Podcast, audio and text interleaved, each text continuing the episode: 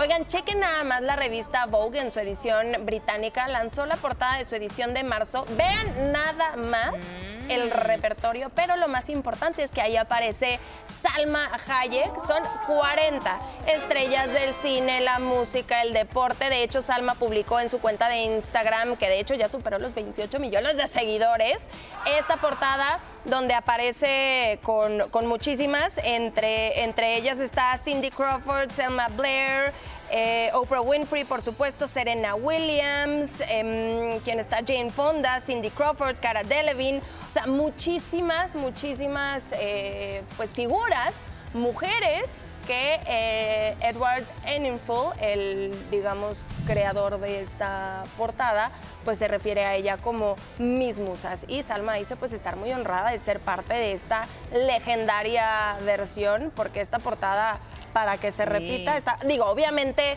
y seguramente a muchas las tomaron por separado, ¿no? Porque juntar Sí, a estas juntar. 40 figuras está un poco complicado, pero actrices, cantantes, modelos, deportistas, eh, presentadoras, todas. eh, Oye, dicen qué- que sí se reunieron en Nueva York, pero yo creo que no. honor, ¿eh? Aunque ahí están los... Sí, ahí hay ahí está el video, entonces sí están sí, ahí, sí ¿no? estaban todas. No, pues mis respetos para verlas, para haberlas Convocado. juntado a todas. Y sin pagarles.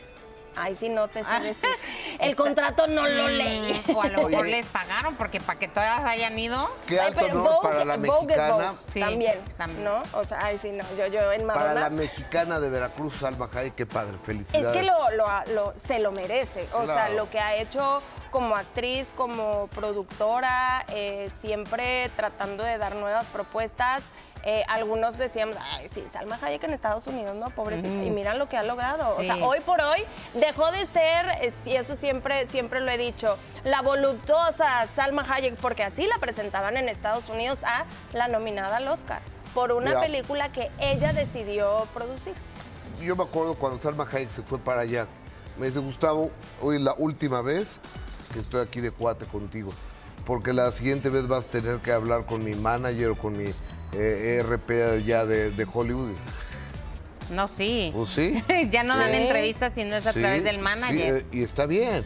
O sea, trae el Star Citizen de Estados Unidos, que eso me parece maravilloso y la felicito. Oye, y vamos a regresar a ahora a México. Andrea Legarreta, siempre ella es muy frontal.